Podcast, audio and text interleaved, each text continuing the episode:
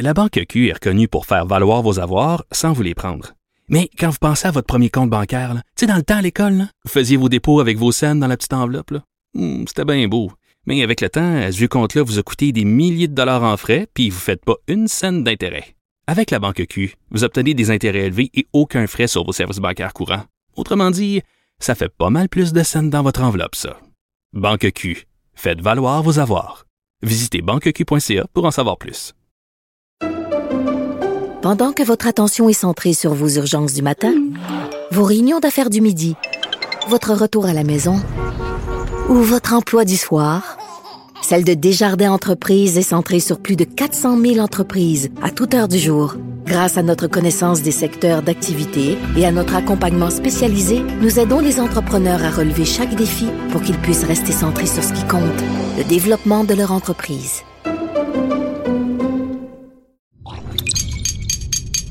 Cube Radio. Cher public, nous vous invitons à prendre place confortablement et à fermer la sonnerie de votre téléphone cellulaire. En cas d'incident, veuillez repérer les sorties de secours les plus près de vous. Bon divertissement. Un, deux, un, deux. OK, c'est bon, on peut y aller. Sophie Durocher. Elle met en scène les arts, la culture et la société pour vous offrir la meilleure représentation radio. Sophie Durocher. Tout un spectacle radiophonique. Bonjour tout le monde, j'espère que vous allez bien. Je peux vous dire d'entrée de jeu, là, en commençant l'émission, c'est jamais, jamais arrivé en animant à Cube Radio que j'ai envie de dire Sortez-moi d'ici! J'adore mon boulot. J'adore être avec vous et vous accompagner sur Cube Radio. Pourquoi je vous dis cette phrase-là, sortez-moi d'ici? Parce que ben, les dimanches, c'est un succès énorme, cette émission-là. Diffusée à TVA. Écoutez, on est 8 millions d'habitants au Québec. Eh ben, il y a des fois, il y en a 2 millions sur les 8 qui écoutent Sortez-moi d'ici. Donc, euh, 10 personnalités qui sont lâchées dans un camp en plein milieu de la jungle au Costa Rica. Et hier soir, ben, c'était le premier révincé, celui qui ne deviendra pas le roi de la jungle, Dino Clavet. Bonjour, Dino. Oh, oh, oh. non, je- bonjour Sophie, bonjour. Non, je ne serai pas le, le roi de la jungle. Euh, j'aurais aimé ça, j'aurais aimé ça, mais j'avais pas les, les aptitudes, faut croire. Oui, ben ça c'est intéressant que vous disiez ça, Dino, avec beaucoup de candeur et beaucoup de franchise, parce que dans l'épisode euh, d'hier, euh, vous aviez, vous sembliez très émotif. Bon, évidemment, ça a été tourné au mois de juillet ou quelque part l'été dernier, et vous sembliez très émotif, en effet, d'avoir été euh, évincé, éliminé en tout cas, et de pas pouvoir continuer euh, l'aventure. Quand vous avez regardé l'épisode hier soir, vous vous sentiez comment? Qu'est-ce que vous avez pensé de la performance de Dino que vous voyez à l'écran? Mais je vais être franc avec vous, madame. Je n'ai pas vu le Dino que je connais. Ah, Parce que, parce que Dino, lui, il voulait monter dans des arbres, il voulait monter sur un cheval, il voulait plonger à 10 mètres de haut, il voulait aller à 30 pieds de profondeur chercher un, un panier pour une équipe. Euh, je voulais labourer, je voulais... Bref, je voulais qu'on se serve de moi et a priori, j'avais pensé que ça allait être un peu comme dans l'épisode, un peu comme Survivor, vous savez. oui, oui, oui. Je pensais, que, je pensais que moi j'allais partir avec un couteau, puis j'allais traverser la jungle à pied, puis j'allais me débrouiller. Mais j'étais pris, j'étais pris en, en guillemets, sans méchant quand je dis ça, mais il fallait qu'on reste sur le plateau. J'étais comme pris en promiscuité, si je peux dire, un peu, euh, je dirais pas prisonnier, là, parce que j'ai déjà vécu. euh, j'ai connu les prisons à, à l'époque de boxeur. J'allais, je suis allé dans les- plusieurs prisons Oui. au Québec, euh, mais pas en tant que, que, que, que prisonnier. Je comprends. Mais, mais j'étais coincé et je devais attendre toujours qu'on qu'on- qu'on nous nourrisse comme de raison. Euh, je vivais au dépens de ce concept-là qui me jouait un tour complètement. Donc, j'étais triste de laisser la gang, de laisser la production, parce que c'était une production extraordinaire. Les, les comédiens, enfin, les personnages, puis les, les, Les participants. personnalités qui étaient Ouais. là-bas étaient tellement gentils. Puis je disais, dans quoi qu'on s'est embarqué pour l'amour du ciel? Puis j'étais, j'étais comme à la fois déçu et, et contente de sortir. C'est comme un drôle de un mélange d'émotions. Est-ce que c'est possible que vous étiez soulagé? Parce que quand même on vous a bouffé, on vous a fait bouffer des saloperies. Vous avez été obligé de manger des yeux de poisson puis des, des, des testicules de je sais plus trop quel animal. Euh, c'est c'est vraiment des épreuves assez dégueu. On regardait ça dans notre télé puis déjà on était dégoûté, mais j'imagine le faire en vrai, ça devait être absolument répugnant. Ben, euh, encore une fois, comme vous le dites, moi là, j'ai fait quand la pré-entrevue, je leur ai dit et j'ai ouvert ma gueule trop, gros, Ah. trop grande parce que je suis allé leur dire que moi j'ai pas peur de rien puis euh, je, mange, je mange de tout puis je dors n'importe où. Mais quand je disais je mangeais de tout, je mangeais de tout, de tous les mets exotiques ou de tous les pays. Je voulais pas dire que je mangeais des testicules puis des yeux puis des larves puis des coquerelles. C'est pas ça. Donc, en partant, et si vous avez remarqué, Mme Durocher, mademoiselle, du, vrai, du moins, euh, quand ils ont tourné la table, trois fois, ça a tombé Ben oui. moi. Les- Fait que là, j'ai dit, voyons donc, c'est de s'arranger avec le gars des vues, ou sinon, je vais aller m'acheter un billet de 6,49 à la loterie. Moi, ça se peut pas. Surtout Alors que l'émission tout en est commanditée. Oui, Ouais, l'émission ben, est commanditée par l'Auto-Québec. Oui, je ferme la parenthèse. Ouais. Oui. Ben oui, ben, ben j'ai dit, ben là, ça veut dire quelque chose trois fois de suite. Là, Ouais. j'ai dit, est-ce que est-ce qu'on veut me tester? Puis moi, vous savez, par mon bagage de boxeur, Ouais. je sais c'est quoi, je sais c'est quoi des gens qui veulent sonder d'autres personnes, Ah. tester. Euh, moi, j'ai connu ça, là, tu sais, là, là, là, les- fait que je, je revire ça vite de bord. Puis moi, en tant que boxeur, j'ai connu des sacrifices pendant 11 ans. J'ai pas mangé pour faire le poids, pour faire Hmm. des combats.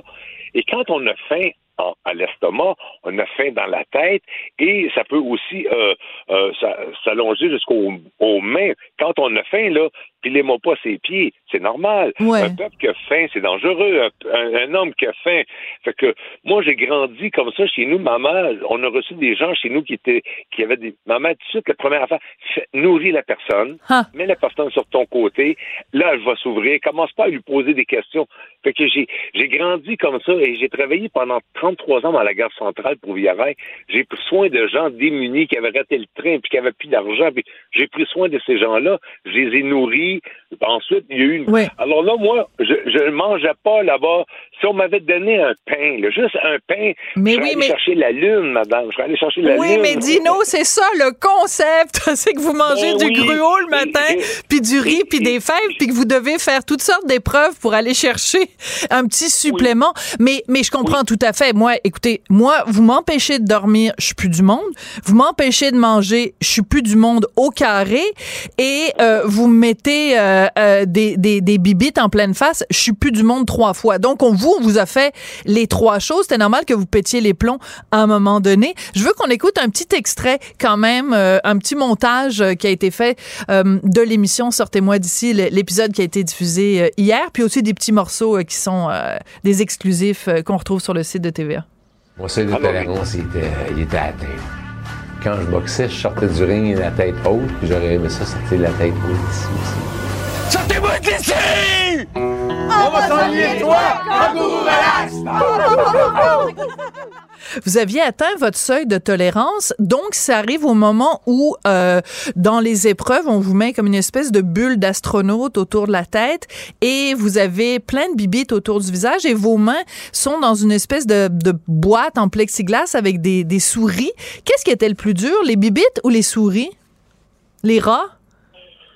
La- la- ni un ni l'autre, je vous explique ce que les gens ne savent pas. Et là, Ouais. c'est- c'est la première fois, c'est la première fois de ma vie que j'en parle à la radio.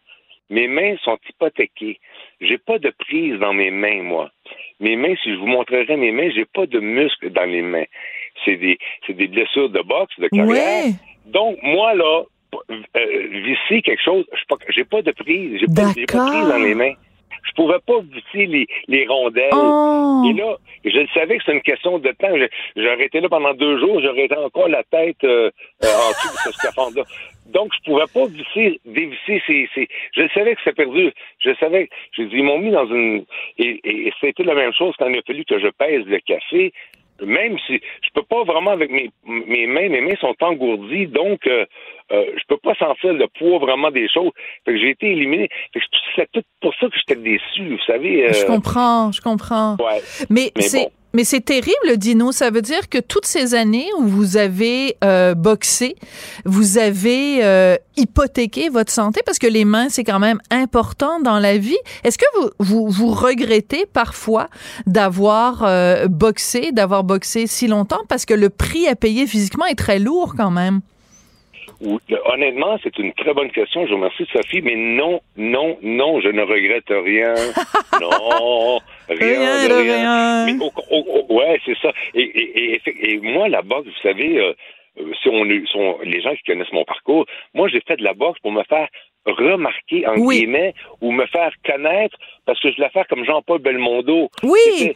C'est Belmondo qui m'a allumé. Moi, j'avais 19 ans, j'ai lu, je voulais aller à l'École nationale de théâtre, mais je savais pas comment m'y prendre. Bref, j'étais maladroit. Et la journée que j'ai lu dans le journal que Jean-Paul Belmondo était, était un boxeur jeune, puis il s'est fait remarquer par Jean-Luc Godard, et ensuite il a fait du cinéma. Moi, j'ai dit, ça, je vais faire.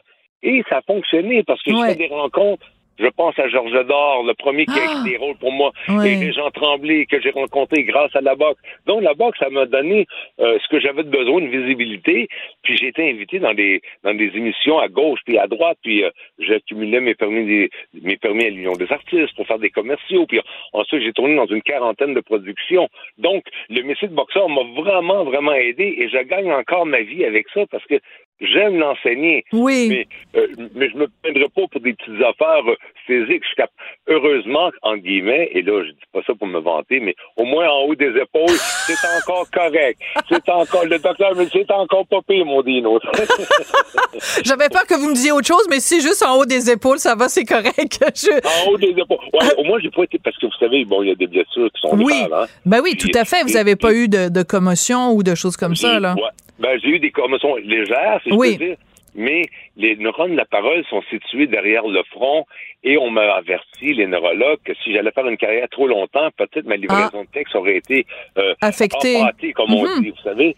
Fait que j'ai fait attention à ça pour pouvoir comme, continuer en communication, continuer comme acteur. Fait que Je me suis retiré à 29 ans euh, avant de perdre trop de plumes. Mais j'en ai honnêtement, euh, si je mets ça dans une balance, euh, Sophie Durocher, je vais vous dire que je, suis plus gagnant avec la boxe que perdant. Tout à fait. Alors, j'ai un sondage en exclusivité pour vous. C'est nos collègues euh, de, du segment Sac de chips Journal de Montréal qui ont fait un sondage après donc l'épisode d'hier pour savoir si les gens, eux, monsieur et madame tout le monde au Québec, auraient mangé les différentes cochonneries qu'on vous a données à manger à Sortez-moi d'ici. On a demandé aux Québécois, auriez-vous mangé les larves? 74 des disent non. Auriez-vous mangé l'œil de poisson? 86% des gens disent non. Auriez-vous mangé la coquerelle? 83% des gens disent non. Et euh, voilà. Alors donc, vous euh, voyez finalement, euh, et puis la testicule de bœuf, attendez, 91% des gens disent non, ils n'auraient pas mangé les testicules de bœuf au complet. Donc, je, tiens à vous rassurer, Dino, vous êtes dans la moyenne des, des, Québécois. Les gens auraient fait la même chose que vous. Je veux absolument qu'on parle d'autre chose, Dino, parce que cette émission-là, cette participation-là a fait en sorte que plein de gens vous ont redécouvert, parce que ça faisait quand même... Euh, bon, ils ont ils vous ont vu aussi sous un autre angle et euh, vous continuez. Moi, je, veux juste vous dire, j'écoutais l'émission hier soir avec mon fils euh, et mon fils me dit, maman, c'est le parrain. Puis je n'avais pas dit que vous étiez rien. Il me dit maman, c'est le parrain, c'est absolument hallucinant. Il parle comme le parrain, il a l'air du parrain. Et en effet, vous vous vous vous gagnez votre vie, vous faites des représentations aux États-Unis dans le rôle de Don Vito Corleone. Exact. Moi, ça fait 30 ans que je C'est fou, hein? 29 ans. J'ai fait, j'étais à Paris faire le parrain, j'étais à Los Angeles, New York, Miami, Détroit, et là, je m'en vais à Buffalo dans deux semaines. Oui. Et ensuite, je retourne à Los Angeles au mois de le 14 avril pour Los Angeles pour faire le parrain. C'est des soirées, des thématiques, euh, des corpos. Euh, c'est une soirée italienne ou c'est pour une soirée pour une personne ou c'est une soirée. Ah. Mais moi, mais honnêtement, euh, le parrain, là, c'est, euh, comment on dirait, je dirais bien ça, un attrape-œil, comme on dit en anglais, un high catch. Ouais. C'est juste comme, OK, mais si on va voir en dessous du parrain, je suis un acteur euh, syndiqué de Bien deux, sûr. De deux oui, oui, l'ACRA et l'UDA, oui. De, production. C'est juste pour attirer, parce que je suis pas nono, là, euh, je serai jamais meilleur que Marlon Brando, je suis pas nono, je suis pas fou, mais mais je l'aime, Brando, je l'ai lu, j'ai des dizaines de livres de biographies de hmm. lui, si vous allez sur Internet et si vous écrivez de euh, The Godfather Rehearsing Room, vous allez voir où je répète mon local du parrain. Vous savez, j'ai, je remercie aussi euh, Stéphane Tessier, le maquilleur de Radio-Canada, qui m'a donné le moule de Marlon Brando. Ah. Je, suis allé, je suis allé sur son étoile à Los Angeles, sur l'étoile de Marlon Brando. Donc, j'avais besoin de le connaître pour personnifier. Et tranquillement, j'ai fait des rencontres. Et quand j'ai rencontré Al Pacino, il venait à Montréal en 2016. Ouais. Il venait à la Place des Arts faire une, conférence avec Sonia Benezra qui animait la soirée. Ouais. Moi, je suis, moi, je me suis présenté là-bas en parrain. Parce que si j'étais, si j'étais arrivé habillé normalement, bonjour Monsieur Pacino, je m'appelle Dino, je suis un acteur, euh, j'ai failli jouer dans le film Scarface parce que quand on a tourné Scarface, j'étais sur le plateau, mais ça se passait à Miami. D'accord. Ça n'a pas, pas fonctionné. Bref, mais comme je suis arrivé en parrain, quand il m'a vu, il, a est venu me voir, il m'a donné la main, puis il m'a dit I miss you. I miss you. Fait que lui, il a vu, il a, I miss you, tu me manques. Il a vu son père. Il a vu son père, lui. Là, on s'est assis, on a fait une photo. Il se lève, il vient me voir, il dit Are you an actor? Est-ce que tu es un comédien? J'ai dit Ben oui. Puis là, j'ai donné ma carte d'affaires. Et une heure après, il y a un monsieur, un producteur qui est venu me voir. J'étais accompagné euh, de mon amoureuse. Il y, a un, il y, a un, producteur de Londres qui est venu me voir. Dino, on va faire un film avec toi qui va s'appeler The Good Father, une grosse production. J'étais je flottais. Mais là, la pandémie est arrivée, ça a ralenti les affaires. Et là, la guerre en Ukraine est arrivée, ça a ralenti les affaires. Et là, depuis un certain temps, on dirait j'ai plusieurs téléphones. OK, moi, je l'ai fêté euh, le 50e anniversaire du film en même temps. Mais là, ça, va peut-être aller au 52e. c'est ce qu'on vous souhaite. En tout cas, Dino, euh, c'était très touchant, très intéressant. Puis quand vous êtes mis euh, dans Sortez-moi d'ici, quand vous êtes mis à euh, montrer quelques vraiment des petits mouvements de boxe à Raman, c'était très beau. Et quand il vous a montré quelques pas de danse, vraiment, vous avez fait un très beau duo. Vous nous avez offert des beaux moments d'émotion dans Sortez-moi d'ici. Merci beaucoup. Et puis, ben, on a très hâte de savoir qui est le roi ou la reine de la jungle. Mais va falloir attendre une couple de semaines pour ça. Merci beaucoup, Dino, puis on va se laisser avec euh, quelques notes de musique que vous allez bien reconnaître. Merci, Dino Clavet. Merci à vous. Salut. Merci.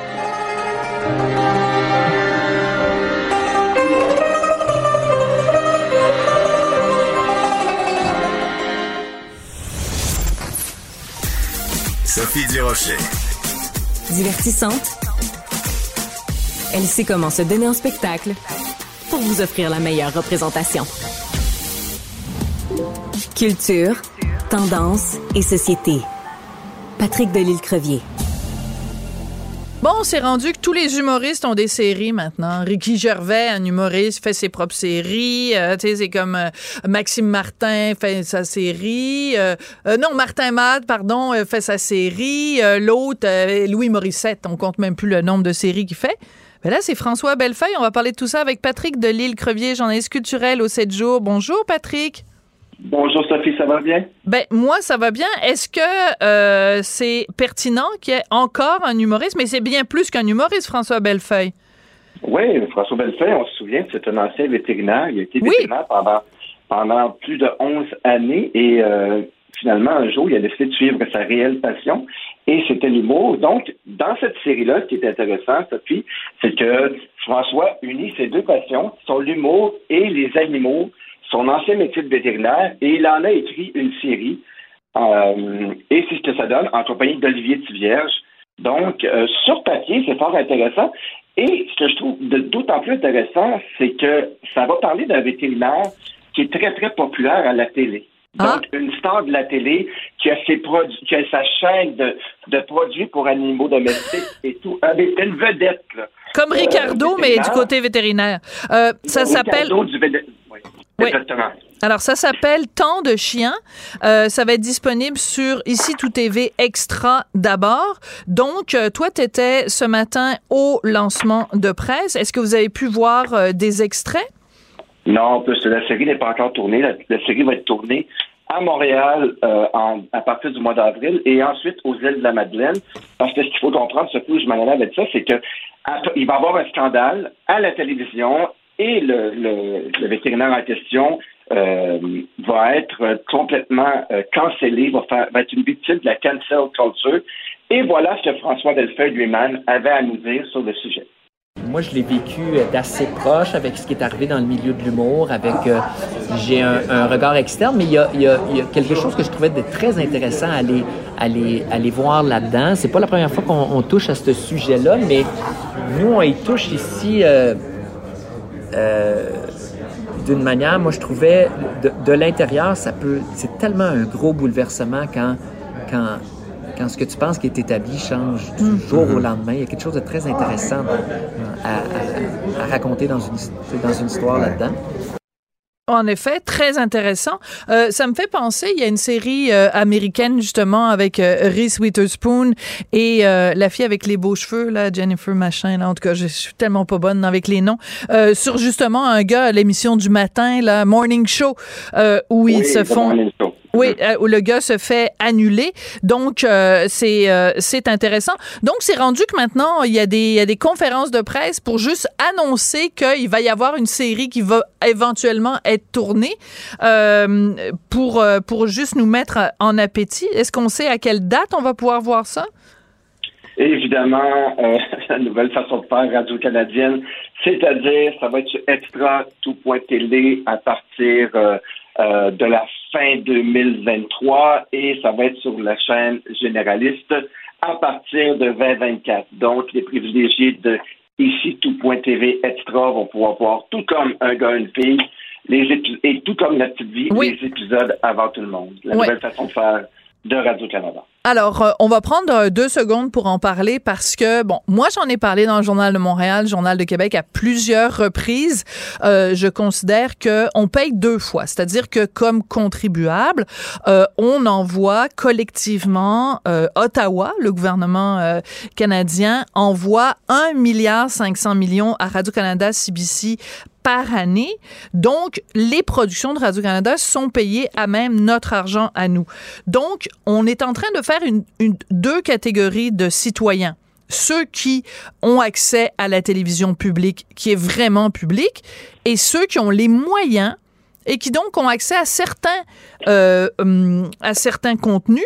Et en plus de ça, ce dont on parle pas assez, Patrick, c'est que les gens qui sont abonnés à TELUS c'est gratuit. Ils n'ont pas besoin de payer pour leur abonnement à l'extra de tout TV. Donc, on est en train de faire doublement une discrimination parce que on a un diffuseur public qui s'allie avec un produit, une compagnie privée pour dire, ben vous, vous n'êtes pas les mêmes citoyens canadiens que les autres. Moi, personnellement, ça me choque beaucoup. Puis je sais que ça choque au journal La Presse aussi.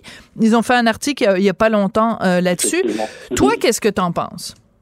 Ben, j'ai l'impression qu'on a créé à Radio-Canada avec tout.tv extra une espèce de zone VIP. Alors toi, tu as un peu plus d'argent, tu peux te le payer, tu peux avoir cette zone privilégiée dans le bar où tu vas, tu vas être mieux assis que tout le monde, tu vas voir tout avant tout le monde. Je trouve ça un petit peu euh, inquiétant parce que normalement, ça ne devrait pas avoir sa raison d'être. C'est une télé d'État, donc on ne devrait pas avoir à payer pour un produit qui est euh, financé par les gens. Donc, je suis un peu contre ça. Et en toute sincérité, je n'ai pas renouvelé mon, mon, abonnement ah, à ouais? TV Extra.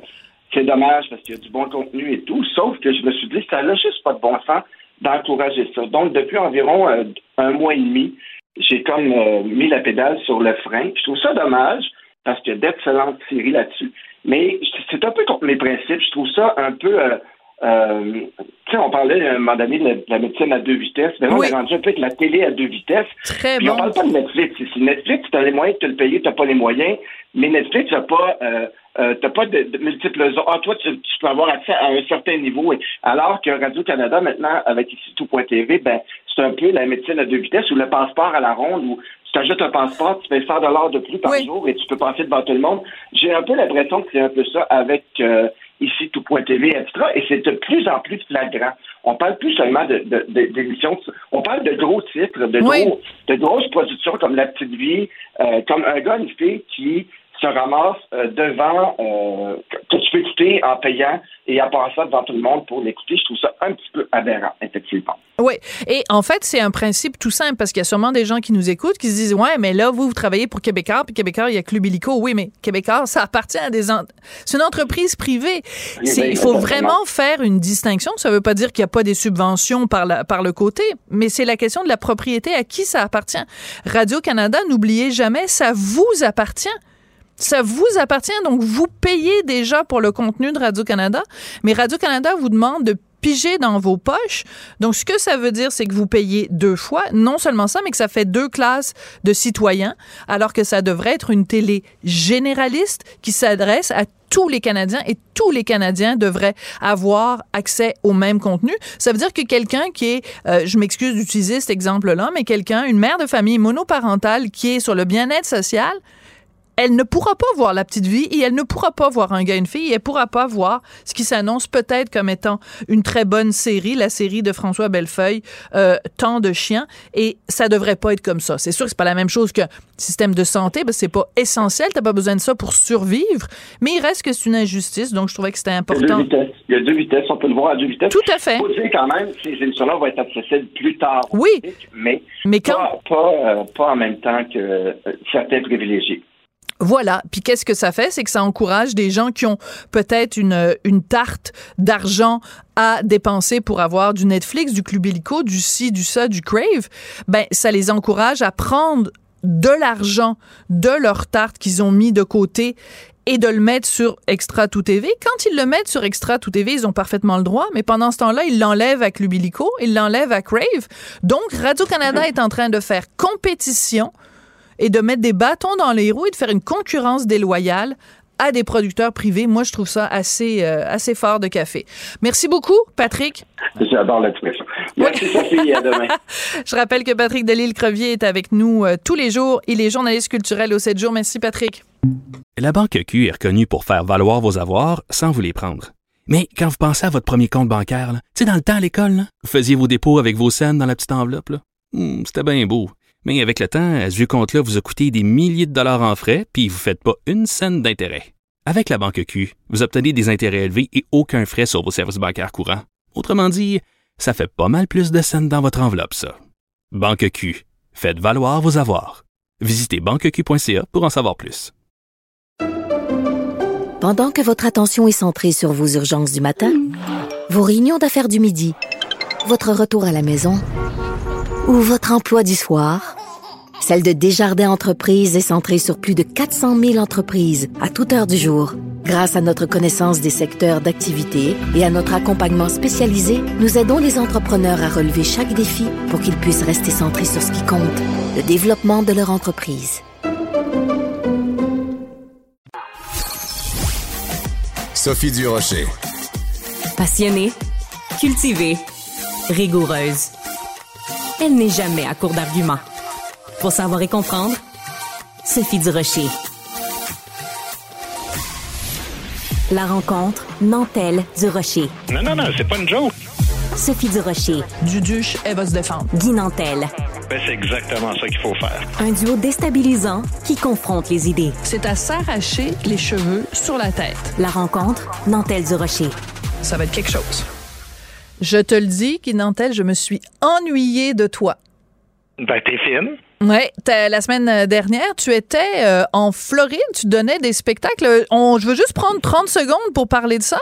Euh, ça se passe comment? Tu, tu, euh, quel, quel, genre de public? Des, comment on les appelait? Les snowbirds, oui, c'est ça?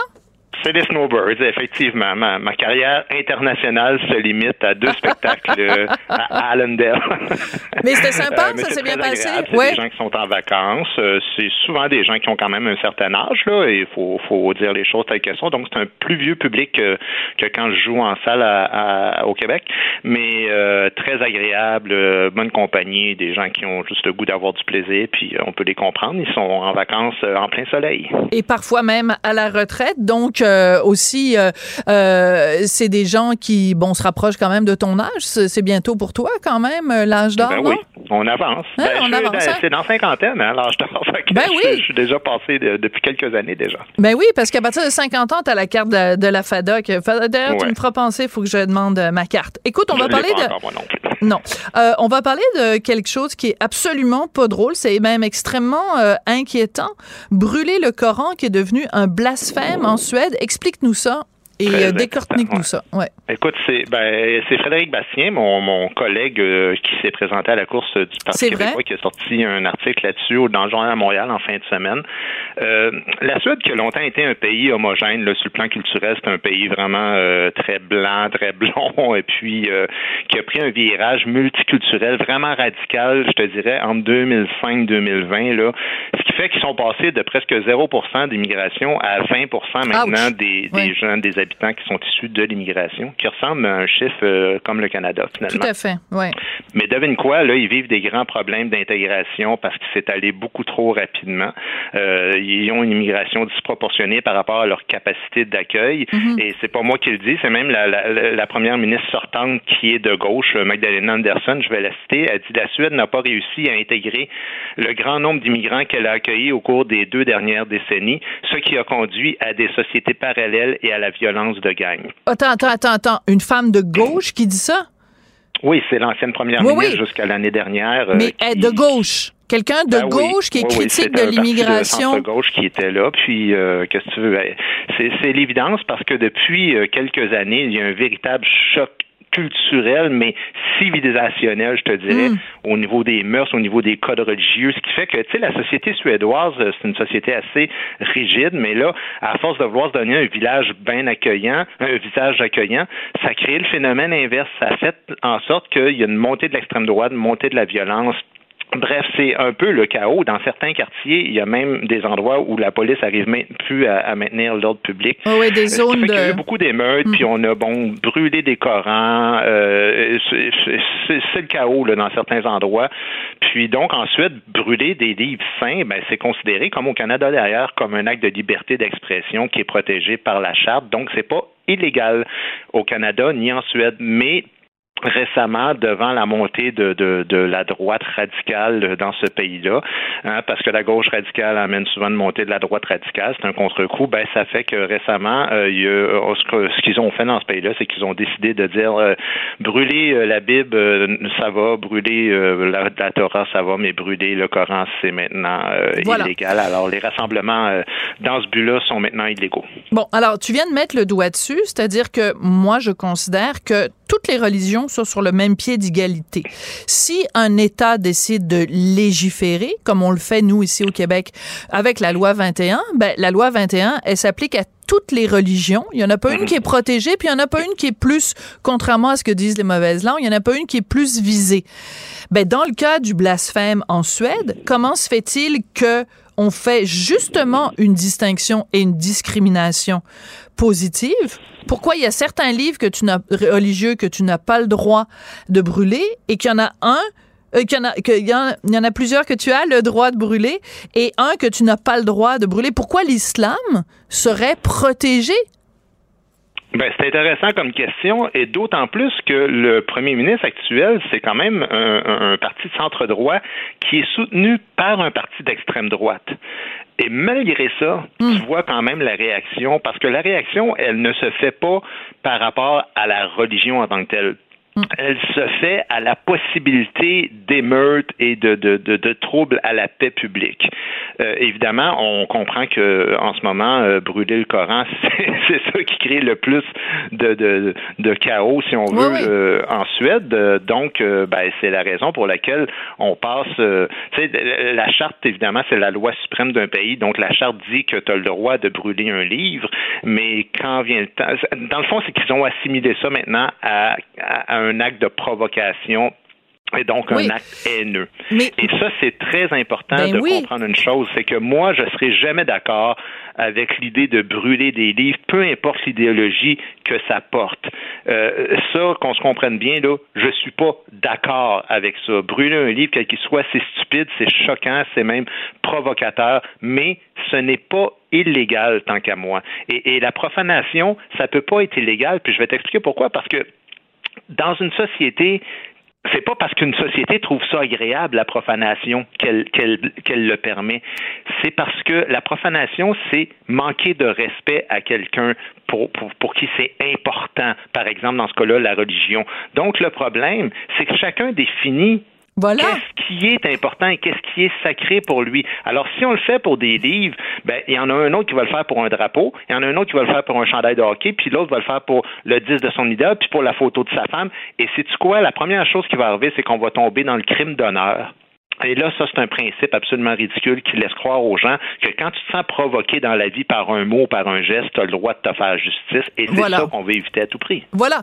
Et on peut pas évoquer ça sans penser évidemment à Salman Rushdie qui a écrit donc euh, son, son, son livre et qui a fait l'objet d'une fatwa. Et il y a des gens qui n'avaient jamais lu son livre mais qui considéraient que son livre les versets sataniques étaient euh, offensants et qui sont dit ben tu n'as pas le droit d'écrire les choses que tu as écrites. Donc nous sommes justifiés puisque tu as blasphémé Mahomet tu as profané quelque chose qui est sacré à nos yeux on a maintenant le droit de te tuer ou de tuer ton, ton, euh, ton traducteur japonais. Même chose avec Charlie Hebdo. Des gens ont décidé que ça se faisait pas de faire des petits dessins de Mahomet, donc ils se sentaient justifiés d'aller tuer euh, les, euh, les, les, amis de Charlie Hebdo. C'est, c'est, si tu ouvres la porte à ça, si tu dis que le, le, le, blasphème est, est interdit, ben t'ouvres la voie à la rétribution. Parce que si quelque chose est interdit, les gens se sentent justifiés de se faire justice eux-mêmes. Le problème du sacré, c'est ça, c'est-à-dire que tu sais, dans, on, on, sait qu'il y a certains endroits où, par exemple, l'homme a l'impression que la femme lui appartient, et à partir du moment où sa femme le trompe avec un autre homme, ben lui il voit ça comme justement un geste qui fait en sorte qu'il peut se venger mm-hmm. parce que il sent que l'aspect, la dimension sacrée de la chose qui lui appartient a été violée, et donc à ce moment-là, on tombe, comme je disais, dans le crime d'honneur. Mais là, ce, qui, ce que ça crée, puis dans l'article de Frédéric Bastien, Frédéric l'explique bien, c'est qu'il y a une réelle menace vers un retour à l'obscurantisme parce que le Conseil canadien musulman des affaires publiques a réclamé justement récemment la levée de l'immunité parlementaire pour les élus quand ils discutent d'organisations musulmanes.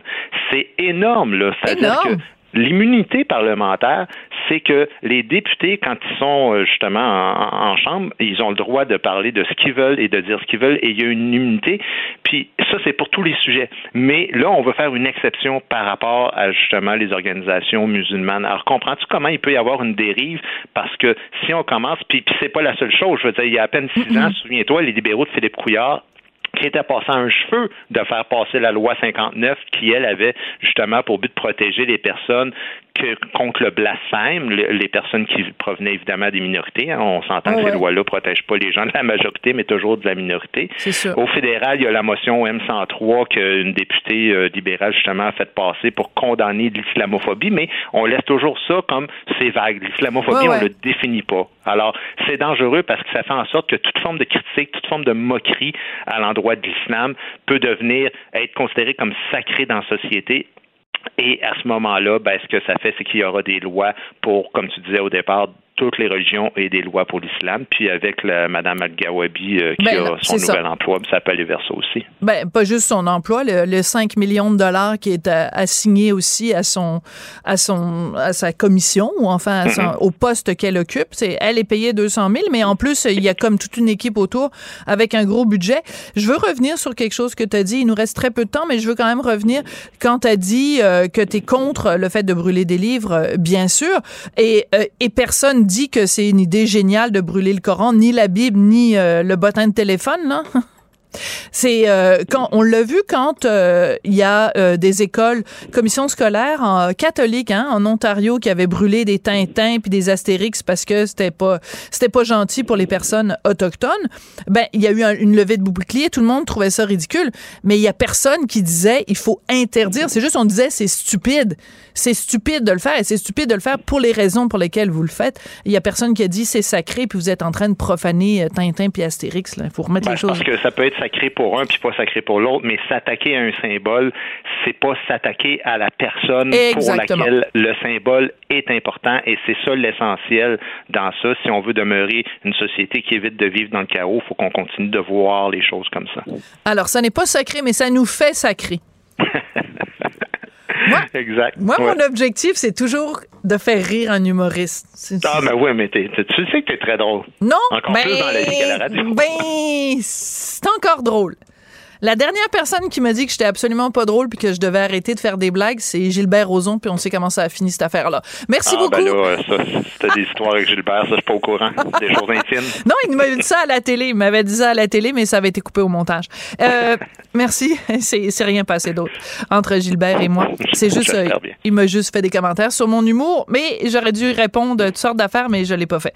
Merci beaucoup, euh, Guy Nantel, et j'ai déjà hâte à ta prochaine chronique. Ben, ce sera demain. Salut.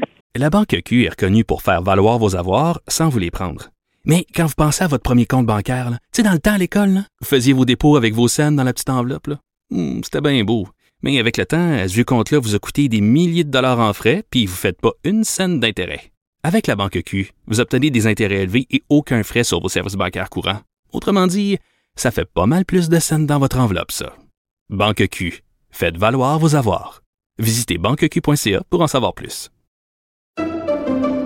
Pendant que votre attention est centrée sur vos urgences du matin, vos réunions d'affaires du midi, votre retour à la maison ou votre emploi du soir, celle de Desjardins Entreprises est centrée sur plus de 400 000 entreprises à toute heure du jour. Grâce à notre connaissance des secteurs d'activité et à notre accompagnement spécialisé, nous aidons les entrepreneurs à relever chaque défi pour qu'ils puissent rester centrés sur ce qui compte, le développement de leur entreprise. Qu'elle soit en avant ou en arrière-scène, Sophie Durocher reste toujours Sophie Durocher.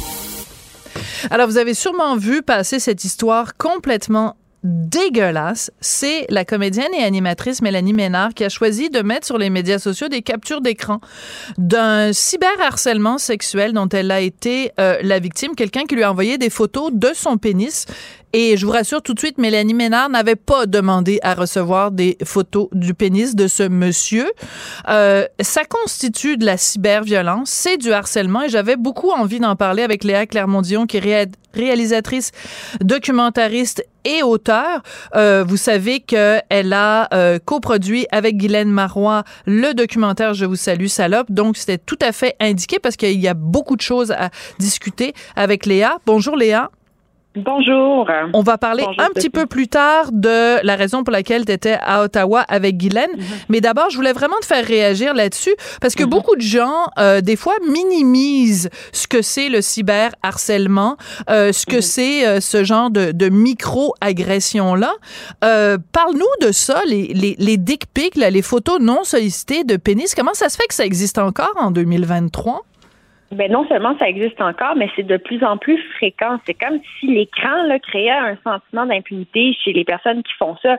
Bon, dans certains cas, c'est une façon d'exprimer du désir et c'est consentant, mais c'est à partir du moment où c'est non consentant et non sollicité que ça devient vraiment un problème. Euh, puis moi, je, je, trouve que dans le contexte actuel, il y a vraiment des questionnements à, à, se poser. On, dirait qu'on accepte le fait de vivre dans un far web, qu'on accepte finalement le fait qu'il n'y ait aucun respect dans, dans, nos rapports humains. Puis j'appelle vraiment à une humanisation de nos rapports en ligne. Je pense qu'on peut débattre, discuter en étant plus respectueux d'autrui. Et euh, je pense qu'il y, y, a vraiment matière à se questionner là, sur le contexte dans lequel on vit. Quand tu vois Mélanie Ménard qui fait une capture d'écran mm. et qui met ça sur ses médias sociaux avec un message très clair, Mélanie, la raison pour laquelle elle fait ça, c'est qu'elle dit si vous êtes ami avec ce monsieur-là, parce qu'on voit sa photo, euh, on sait qu'il s'appelle Pierre, si vous le connaissez, allez lui parler puis dites-lui que ça n'a pas de sens d'avoir un comportement comme ça. C'est un acte criminel pratiquement. Donc, euh, ça dépend euh, comment c'est posé, comment c'est présenté, mais ça peut être considéré comme un acte criminel.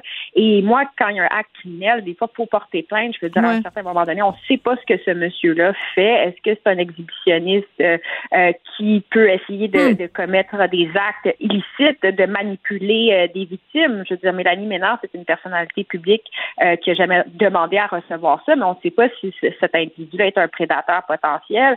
Je veux pas être alarmiste, mais en même temps, moi, je me questionne toujours quand je vois ce genre de comportement-là. Ça dit quelque chose sur l'individu euh, et c'est inacceptable. Donc, à un certain moment donné, il faut porter plainte pour que ça cesse. Euh, ce genre de comportement-là est vraiment observé et les, plus jeunes générations sont souvent des victimes, sont, sont particulièrement euh, actifs et actives en ligne. Donc, c'est facile de, euh, de croiser des personnes qui, qui, peuvent nous envoyer des photos de pénis. Et là, moi, je pense des fois à des, des pédocriminels qui peuvent euh, se commettre à ce genre de, de, de comportement-là. Ça ne sera pas la première fois qu'on aura vu ça. Donc, je pense vraiment qu'il faut essayer de de punir quand c'est quand c'est nécessaire, comme dans ce cas-ci, je crois. Oui. Toi, t'en as reçu des dick pics? Euh, oui, j'en ai reçu et c'est drôle parce que je réfléchissais à ça et ça fait très longtemps moi que je reçois des dick. La première dick que j'ai reçue, c'était à 14 ans quand je euh, je surfais sur MSN Messenger, donc euh, ça fait ça fait évidemment euh, très longtemps de ça. Euh, et, et, je me rappelle que c'était des individus qui venaient d'autres pays et c'était les premières dick que j'ai reçues. Puis je, je vais je vais je vais vous dire ceci, ça ça m'avait beaucoup marqué. J'avais été un peu traumatisée de, de oui. ça. Donc, euh, faut ben pas oui, à 14 ans. Euh, de, ben oui, d'une dick pic. Maintenant, on dirait que les gens se gardent une petite gêne. Peut-être que je leur fais peur, mais j'en reçois moins, heureusement. Est-ce que vous en recevez, vous, Sophie? Euh, moi, j'ai, c'est drôle, hein. Je pense que je fais peur aux gars. Ah ben, on est dans le même clan. on est dans je le même clan. Je reçois pas. J'en ai reçu. Euh, écoute, une fois, c'était vraiment il y a très longtemps, puis c'était un petit kiki, fait que ça a pas dû m'impressionner bien gros. Moi, je reçois, ouais. moi, je reçois des menaces de viol, des menaces de mort, des okay. euh, t'es une ci, t'es une salope, t'es une ci. Bon, alors euh, non, mais si, si, je m'en souviendrais, je pense, si, si j'en avais reçu euh, plus que. C'est vraiment c'était anecdotique.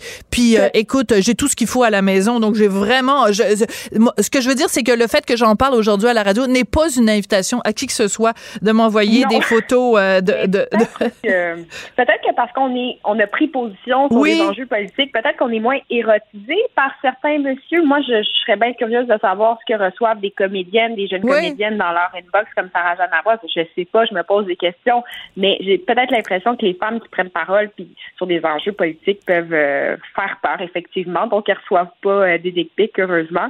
Mais quoi qu'il en soit, il faut se questionner puis il oui. faut rappeler que c'est un acte criminel. Là, Absolument. Hein, donc, Alors, ben, je te, je te remercie Léa parce que je voulais vraiment avoir ton point de vue là-dessus parce que c'est pas c'est pas un hasard non plus. C'est qu'avec Guylaine Marois, donc après avoir fait ce film qui a vraiment beaucoup marqué les esprits, pas juste ici au Québec, mais vraiment partout à travers la planète, puisque le film est vu dans une quinzaine de pays, euh, il y a cette campagne donc Stop les cyberviolences et vous vous êtes rendu à Ottawa pour faire quoi, mais euh, Léa? Alors, on a déposé la pétition euh, donc Stop les cyberviolences qu'on avait également déposée à Québec euh, parce que on a une revendication euh, dans cette pétition-là qui demande et qui exige de la part du gouvernement du Canada d'adopter une législation qui punit euh, les GAFAM, donc les réseaux sociaux, lorsqu'ils laissent des, pro des propos euh, haineux, euh, violents, être répandus donc sur leur plateforme. Et nous, on s'inspire donc de la législation allemande qui a été adoptée il y a quelques années, euh, qui donc euh, incrimine les, les, les, réseaux sociaux quand ils laissent des propos haineux ou des euh, des, des, propos, euh, je dirais, violents à être propagés. Mm -hmm. Et l'amende en Allemagne, c'est 50 millions d'euros. Donc, ça vraiment, ouais, c'est ça. Pour les GAFAM qui laissent ces contenus-là être diffusés. Euh, pourquoi on a, euh, pourquoi on a développé cette idée-là? C'est qu'on croit que c'est pas suffisant de, de juste incriminer par l'entremise du droit les, les cyberagresseurs. Ça peut être compliqué pour les mm -hmm. victimes de porter plainte. Puis des fois, je veux dire, on le sait, Sophie, on reçoit des commentaires en ligne qui sont inacceptables, puis on se dit on va pas nécessairement les porter plainte à la police. Alors que si les réseaux sociaux faisaient leur devoir, ben voilà. qu'on signale, ben là peut-être que ça serait un peu plus digeste, là, puis peut-être que ça serait plus agréable comme endroit. Je vais donner un petit exemple très concret. Ouais. À un moment donné, je reçois une photo, un montage pornographique extrêmement violente euh, sur un de mes réseaux euh, et ça venait de Twitter. Mais moi, j'avais quitté Twitter il y a quelques années, donc c'est par l'entremise de la Ruelle Film on, qui est le, la production, la boîte de production ouais, de le ton film. Mm -hmm. Alors on reçoit ça puis on se dit ben ça n'a pas de bon sens, on va on va signaler parce qu'on veut que ça soit retiré. On signale et Twitter nous dit ben ça ça ne ça ne brime pas ou ça correspond non. en fait aux règles de conduite de oui ah! un montage porno. Puis pendant ce temps-là, il, il censure. Oui, oui. Puis pendant ce temps-là, il censure les femmes qui, qui montent des photos d'elles en train d'allaiter leur enfant. Ça, c'est ça, c'est néfaste. Oui, ben oui, ça, je me suis aussi fait euh, censurer à cause de ça. Mais c'est une autre histoire. Mais je trouve ça absolument grotesque, irresponsable.